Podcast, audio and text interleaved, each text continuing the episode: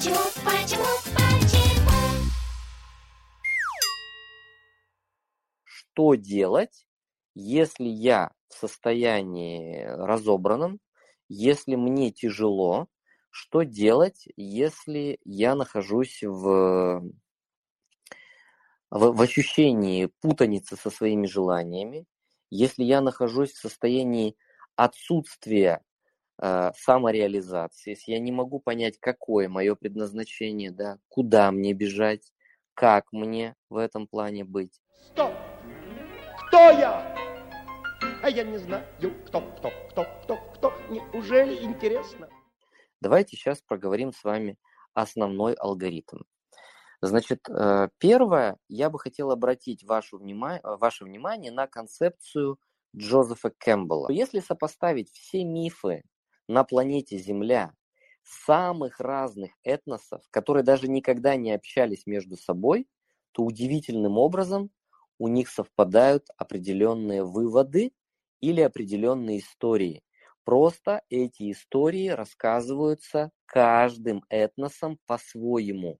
Но у них везде есть общие характеристики. Что у эскимосов, которые жили в далекой Сибири, допустим, там тысячу лет назад, что у э, южноамериканских индейцев, которые никогда в жизни, естественно, не могли общаться с эскимосами, что у некоторых индийских легенд, индийских, а там, если мы берем Веды, это там вообще еще и пять тысяч лет назад что-то писали, вот, что у каких-то островитян, что у африканцев, что у европейцев, каких-нибудь там кельтов, например, есть пересечение в мифологии. И он э, создал концепцию мономифа. И в этой концепции мономифа Джозеф Кэмпбелл показал трансформацию обычного любого человека до уровня героя. Он показал путь, который надо пройти человеку, чтобы стать героем. Он вывел формулу. На самом деле, я, естественно, читал полностью книжку Джозефа Кэмпбелла. У него есть знаменитая книга. Это очень тяжелая научная книга, она, она прям совсем тяжело читается, потому что это не научно-популярный труд, это научный труд. Но тем не менее, эту книгу в свое время прочитал Джордж Лукас, когда был студентом. Он настолько сильно влюбился в эту книгу, что э, свою концепцию Звездных войн он полностью построил на этой книге, взяв принцип мифологичный. Более того, Джозеф Кэмпбелл был его научным консультантом. Более того, Джордж Лукас до конца дней дружил с Джозефом Кэмпбеллом, даже брал у него интервью. Вы, если погуглите Джордж Лукас, Джозеф Кэмпбелл, вы можете найти интервью, которое брал Лукас у него. Таким образом, э, удалось Джозефу Кэмпбеллу найти в мифологии ключ, о котором говорил еще э, Карл Юнг. Естественно, Джозеф Кэмпбелл полностью переработал труды Юнга, э, великого психоаналитика, который смог описать, что такое культурное бессознательное, и наложил две вот эти вот концепции, свои мифологические наработки, на концепцию архетипов и смог вывести формулу, благодаря которой каждый человек в жизни может изменить себя в лучшую сторону. Он описал это очень сложным языком. Это действительно в упрощенном варианте практически нигде не встречается. Итак, теперь смотрите, вот уже алгоритм э, кратко теперь по нашим желаниям и почему мы не можем достичь предназначения да, своего, почему мы путаемся. Значит, первое, что происходит – нас никто и никогда не учит отделять свои собственные желания от желания других людей. И вот это такая краеугольная западня. Вот давайте сейчас э, я проговорю с вами о том, как ее избежать. Это на самом деле, на мой взгляд, жестокая засада, э, что мы находимся в иллюзии того, что если я что-то хочу, то значит, это точно хочу именно я. Смотрите, когда мы с вами вырастаем, научно доказано, что наши потребности до трехлетнего возраста в среднем, у кого-то чуть побольше, у кого-то поменьше, а, взаимозависимы с мамой. То есть мы с мамой представляем практически одно целое. Как таковых собственных потребностей у нас, можно сказать, практически и не бывает. Да, есть чисто физиологически. Мы же точно знаем, когда мы хотим есть, когда мы хотим пить, когда мы точно хотим кошечку посмотреть, потрогать ее, например, мы тянемся к ней. Это же там не мамино желание, да, птичку там погонять, по лужам побегать, когда мы научились ходить и так далее. Мы более-менее это как-то понимаем. Мы там понимаем, что если какой-то звук нам неприятный, мы начинаем плакать, мы там просим что-то остановить, мы, например, просим, наоборот, что-то дать. Нам суют там в рот, значит, кашу, мы ее плюем, потому что нам кажется, что нам, мы ее не хотим и так далее. То есть более или менее, конечно, мы типа доверяем себе, но все равно мы не в состоянии даже сказать о своих потребностях, согласитесь. Потому что до определенного времени мы даже еще ни одного слова не знаем. Мы не знаем, что кошечка это кошечка, что птичка это птичка, пока нам мама или папа или кто-то не скажет об этом 50 раз, мы даже это слово не произнесем. Понятийный аппарат у нас никак не складывается. Верифицировать свои потребности мы не можем. И представьте, если в этот момент наши родители начинают подсовывать нам свои убеждения, а большинство родителей именно этими заняты. Они говорят, на самом деле ты хочешь вот это, а ну-ка ешь, я сказала. Это вкусно, это полезно, а ну-ка ешь, я сказала. Ты не встанешь из-за стола, пока не съешь. Или, э, значит, одевать надо вот это. Мама, я хочу другое платье. Нет, ты будешь одевать вот это. Мама, я не хочу идти в эту школу. Нет, ты будешь идти в эту школу. Мама, я не хочу идти в этот класс. Нет, ты будешь идти в этот класс. Папа, я не хочу вот сюда ехать. Я хочу в другое место, чтобы мы поехали отдыхать. Нифига себе, уважаемый сын или дочь, мы туда не можем себе позволить или туда нельзя, и поэтому мы поедем в другое место папа, я вот верю в волшебников там и так далее. Ха-ха-ха, сын или дочь, это какая-то полная чушь, волшебников не существует. Папа, мама, а правда, что вот так вот, как в Гарри Поттере по-настоящему? Да ты что, какой по-настоящему, это все полная херня. И мы начинаем постоянно обтачивать свои мысли, свои представления о близких людей и не замечаем, как очень часто затирается грань, где я точно что-то понял, а где мне мама или папа или другой взрослый, или мой друг или подруга что-то навязали. Дальше. Вы могли знать, не знать про какую-нибудь э, рекламу, например, пока ее не увидели в пятилетнем возрасте и закричали, что я хочу вот эту шоколадку, или я хочу вот эту вот, например, там, не знаю, жвачку, или я хочу теперь вот такой вот самокат. А еще вчера вы его не хотели, не было такой потребности. Получается, что очень часто внешние образы, внешняя информация начинает поступать к вам и запрыгивать ваше бессознательное или сознание. И начинать там тусоваться. Типа, да, ты правда меня хочешь. И ребенок, который не в состоянии еще как-то вычленить, а это вот точно из всех моих вот этих вот не очень понятных внутренних потребностей, это точно вот самокат мне это все решит это точно мне платье, это шоколадка, или вот эта игрушка, или вот этот аттракцион, он точно мне закроет мои потребности или нет? Вы начинаете еще в этом состоянии барахтаться, вы путаетесь. И, конечно, если вам повезло сильно с родителями, и они помогают вам исследовать себя, что такое помочь исследовать себя? Вам не запрещают делать ошибки. Вам не запрещают делать ошибки. Вы что-то там съели, начали выплевывать, ну там, если не, если не отрава страшная, и никто вас за это не наказывает. Вам, допустим, мама, папа или кто-то говорит, ну что, попробовал, невкусно, ну все, теперь знаешь.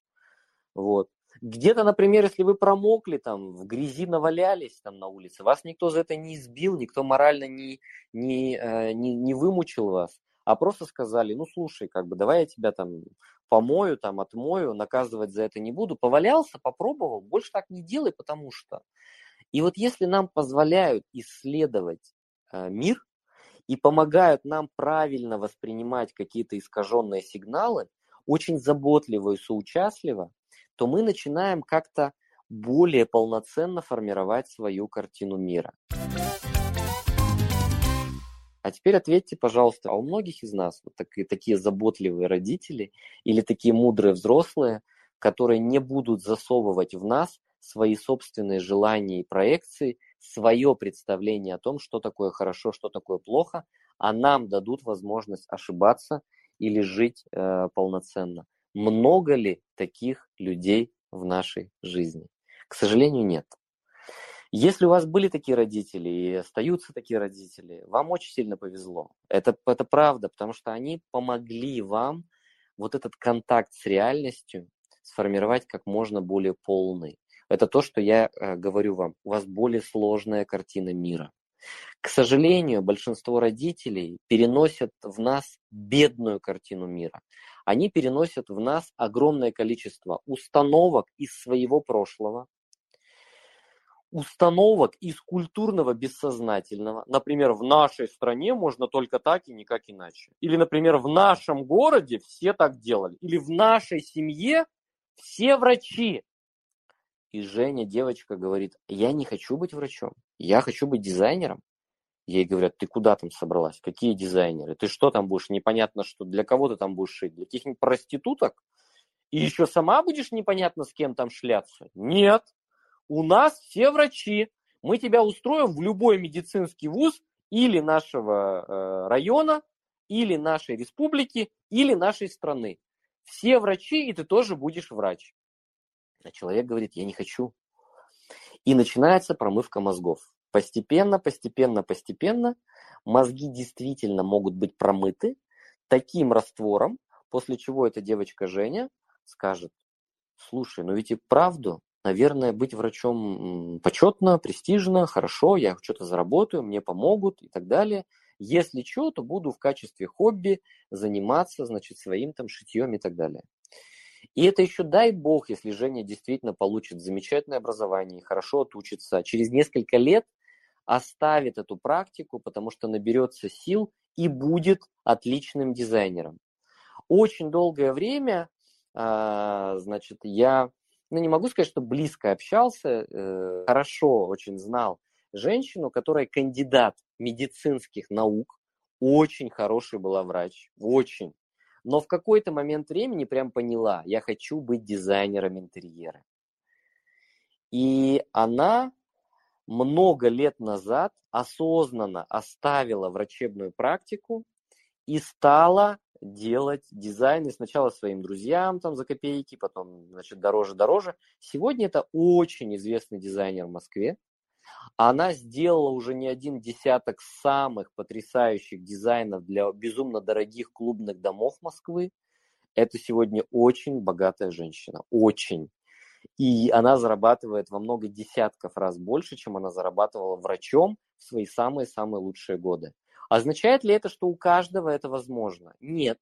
Тут тоже могут быть свои вопросы и так далее, но мы сейчас с вами говорим вот о такой тонкой грани, как э, умение все-таки отслеживать, идентифицировать, где правда мое желание, где мне его навязывают. И важно понимать, что, скорее всего, вам всегда его навязывали. Его или их, что значит его, их, вереницу. Вам всегда говорили, что полезно. Ты попробуй. Очень вкусно. Точно лист жуешь капустный? Вот вы сейчас я спрошу, что полезно? Авокадо полезно? Вы скажете, да, я об этом читала. Окей, подождите, подождите. Почитать это хорошо. Вы как-то на себе это проверяли? Потому что надо на себе проверять, ну, опять же, при консультации, либо с врачом, либо с диетологом, либо еще как-то. Но поэкспериментировать. Вы поэкспериментировали, вы себя поизучали, вы внимание на себя направляли. Вот я привожу очень простой пример. Грецкие орехи – это хорошо или плохо? Конечно, хорошо, это прекрасно, это сразу пища для мозгов.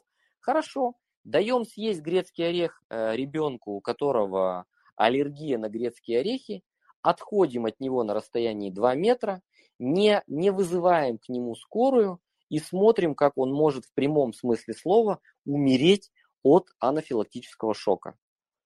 Эта пищевая аллергия действительно может привести к судорогам, конвульсиям, человек задохнется и умрет от грецкого ореха. Не надо думать, что я сгущаю краски. Те, кто из вас хорошо с медициной, те, кто из вас хорошо с диетологией, он знает, что есть продукты, настолько невоспринимаемые индивидуальным организмом, что они могут убить человека, хотя написано грецкие орехи, это очень вкусно и полезно. И тот, кто их не ест, умнее не станет. Вы же даже видели, наверное, картинки, да? Мозг и там грецкий орех, который похож на мозг. Если вы едите грецкие орехи, все будет хорошо. И если себя не знать, я, да давай, закинул грецких орехов и сдох. Кто виноват? Сейчас бы тут же, естественно, кто написал? Но тот, кто написал, он не может быть виноват. Потому что внизу была приписка, проконсультируйтесь с врачом, будьте внимательны, разберитесь с собой, сдайте анализы в конце концов. И в этом плане мы приходим с вами к первому постулату, такому ключевому. В обязательном порядке надо исследовать себя максимально. Можно ли это сделать за день? Ну, за день вы многое про себя можете узнать, правда? После любой программы, хоть моей, хоть любой другой, вы очень много для себя открываете. Вы же пишете там сотнями отзывы о том, что, блин, я столько про себя узнал. Но э, этот процесс никогда нельзя останавливать. Нужно продолжать изучать себя. Именно с бесконечного уделения внимания самому себе и начинается процесс по-настоящему глубокой трансформации любого человека. Кто же я такой на самом деле? Это интересно. А кто же я тогда? На этот вопрос почему-то не хочется отвечать день за днем. Почему-то хочется как можно быстрее получить какой-то ответ, натальную карту, значит, профиль human дизайна или еще что-то, и хватит. Нет, не хватит. Вы можете получить самую идеальную на свете натальную карту и самую идеальную карту Human дизайна, сожрать грецкие орехи и сдохнуть, потому что не знать, что у вас аллергия на грецкие орехи. Не знать этого. В натальной карте об этом ничего не было сказано, к сожалению, понимаете? Может такое быть? Может такое быть. Надо ли продолжать делать разные, в том числе и пищевые анализы, если у вас, допустим, проблемы со здоровьем. Надо, потому что вы можете обнаружить, что какие-то витамины у вас плохо усваиваются, из-за чего тоже будет сказано в анализах.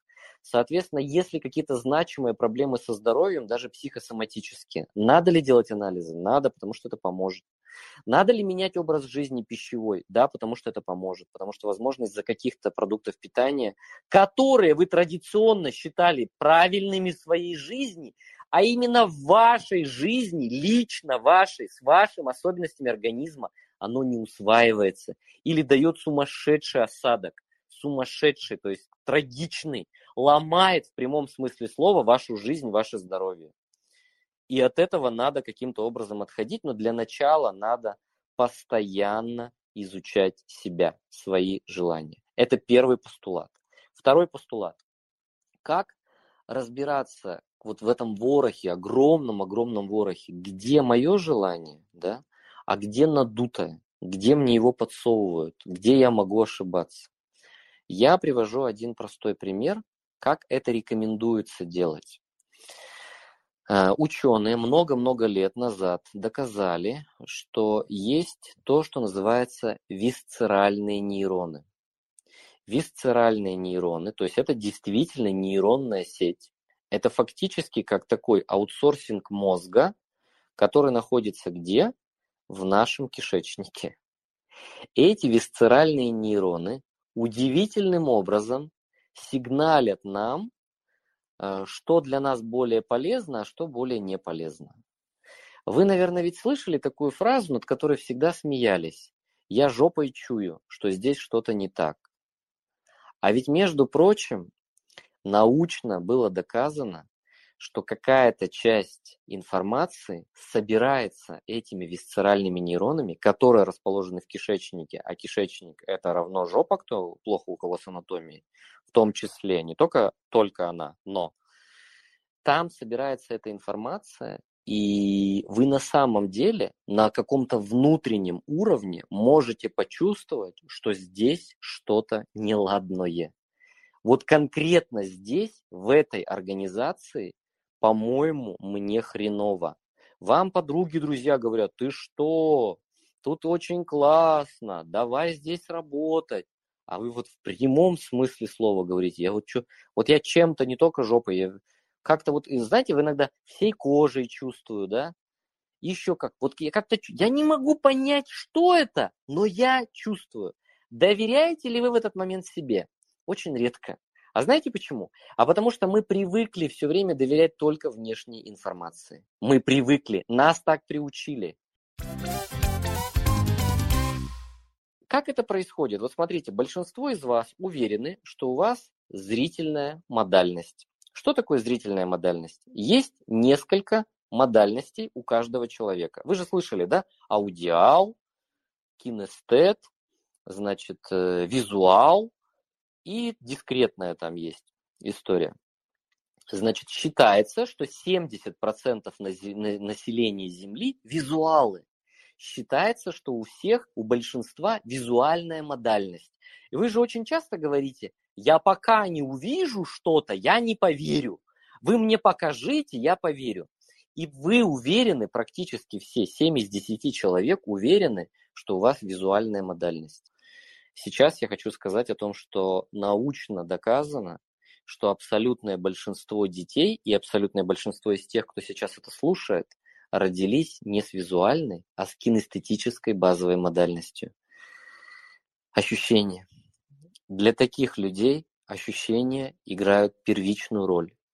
И казалось бы, а почему тогда все мы не кинестеты? И, кстати, опять же, научно доказано, что кинестеты гораздо более успешны в бизнесе, в отношениях и так далее. Научно доказано.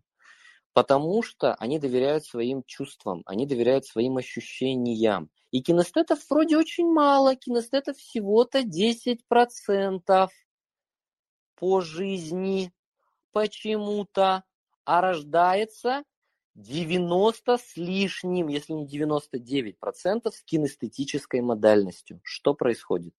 Что происходит? Что это такое? А теперь вспоминайте, вы родились, вам мама что говорит? Посмотри сюда, посмотри на меня, посмотри мне в глаза, посмотри, я тебе сказала. Вы что-то ей рассказываете? Ну-ка мне в глаза посмотри. Ну-ка. Вы постоянно с кем-то общаетесь, вы в глаза смотрите. Везде написано «глаза – зеркало души», «глаза никогда не обманут», «смотри в глаза», «смотри в глаза». Вы пришли в класс. Вам что говорит учительница? Вам, конечно же, учительница говорит, дети, доверяйте своим ощущениям. Это важно. Тот, кто научится доверять своим потребностям, будет жить долгую счастливую жизнь, несмотря ни на что. У вас такая была учительница? У меня учительница говорила, итак, дети посмотрели на меня, дети посмотрели на доску, дети посмотрели друг на друга. Вы на экскурсии, когда ездите, посмотрите туда, посмотрите сюда, посмотрите, посмотрите, посмотрите. Вы пришли на другой урок, учительница говорит, ну-ка сюда смотреть, не вертеться, только сюда смотреть. На меня смотреть, в книгу смотреть, на доску смотреть, на человека смотреть, когда истерика. Ну-ка смотри мне в глаза, ну-ка смотреть, смотреть, смотреть, смотреть. Так даже медведя можно выучить ездить на велосипеде. Можно ли кинестетически модального человека перестроить якобы визуал? Можно. И вся наша культура это и делает. И теперь смотрите, мы начинаем доверять своим глазам, тогда как Экзюпери четко пишет, ребята, зорко одно лишь сердце. Самого главного глазами не увидишь. Помните, это знаменитый посыл в «Маленьком принце». Это одна из самых гениальных фраз, написанных когда бы то ни было. Зорко одно лишь сердце. И нам кажется, ой, как красиво сказал, ой, как мило, ребенку своему я это с удовольствием прочитаю. А сама? Да я что, дура, что ли? Мне покажите на глаза. И мы ведем себя как сороки. Мы любим хватать все блестящее, а спросить себя внутри, заглянуть себе внутрь туда, действительно пропустить какую-то потребность, какой-то вопрос жизненный через свои ощущения мы не хотим, потому что нас никто и никогда этому не учил. Этого нет у нас в базовом опыте, понимаете? Если бы мы пришли в первый класс, и учительница говорит, ребята, в жизни у каждого будет палево. И ты, Оксана, которая вертишься, у тебя будет муж-абьюзер вообще. Оксана, нет, я не верю. Хорошо, Оксана, не у тебя, а у кого-нибудь другого, но у кого-то точно из вас будет муж-абьюзер. Чтобы его ни у кого не было, нужно прислушиваться к своим ощущениям. И по ощущениям внимательно выбирать себе мужа. Не слушать его, не вестись на 101 розу, не, не, слу, не смотреть, как он 800 смс в день пишет и кричит, ты моя единственная. Только ты для меня солнце и свет. Ты мое солнце и звезды. Миллиарды звезд тускнеют перед тобой. Вот эту всю чушь, когда вы слушаете, это чаще всего звоночек, что вам сейчас жестко прилетит. Жестко прилетит, когда вы сойдетесь, а тем более выйдете замуж. Большинство женщин, абсолютное большинство, я внимательно читаю, что такое абьюзивные отношения, изучаю, исследую этот вопрос давно. Абсолютное большинство женщин сталкиваются с абьюзерами после свадьбы, знаете как? А, как неожиданно! Вот это вот как-то вот совсем не ожидала. Подожди, а, а было такое, что он тебе сто тысяч раз говорил, я убью любого, кто подойдет к тебе, я только тебя, и только ты одна, и только ты, ты, ты, ты, ты. То есть там есть ряд признаков, по которым сразу видно, за километр сразу видно, что будет с этим человеком полнейший, абсолютно лютый триндец. Сразу видно. А ты куда смотрела? А мне казалось, что как-то вот что называется, я верила своим глазам. Он был мил, галантен, деликатен. Ощущения твои что говорили? И выясняется, что у некоторых людей, нормальных, у кого все в порядке, действительно что-то где-то ёкало, и они говорят, опачки, нет, опачки, я тоже нет, нет, нет, нет.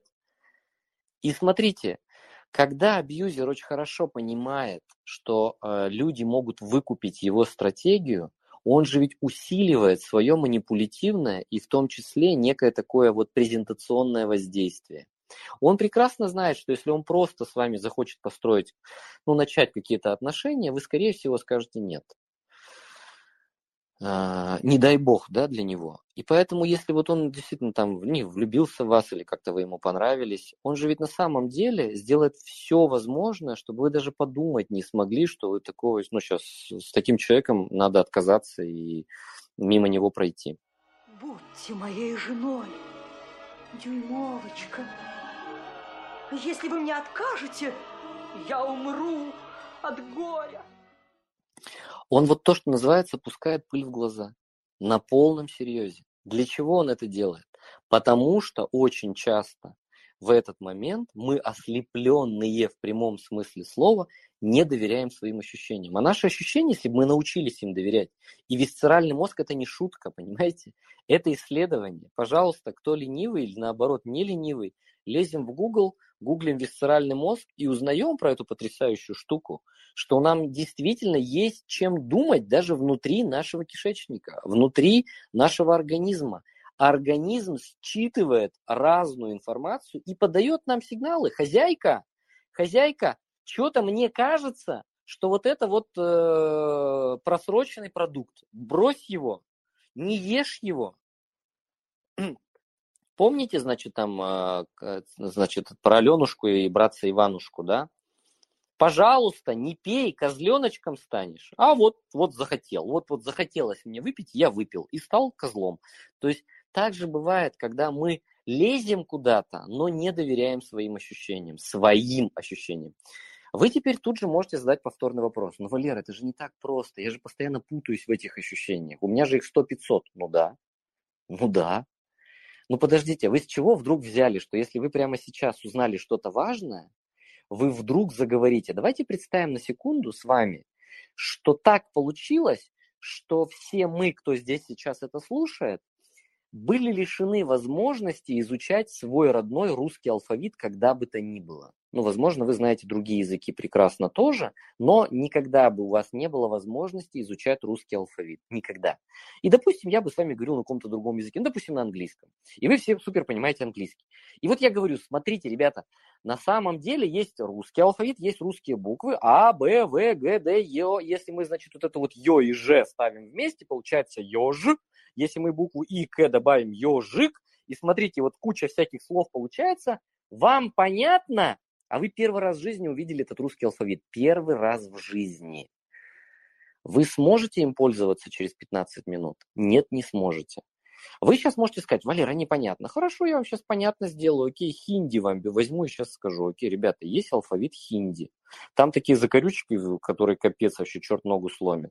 Я вам сейчас могу поротыкать их все, эти хинди назвать, это так, это так, это так, это так, это так называется, это так, эти два слога.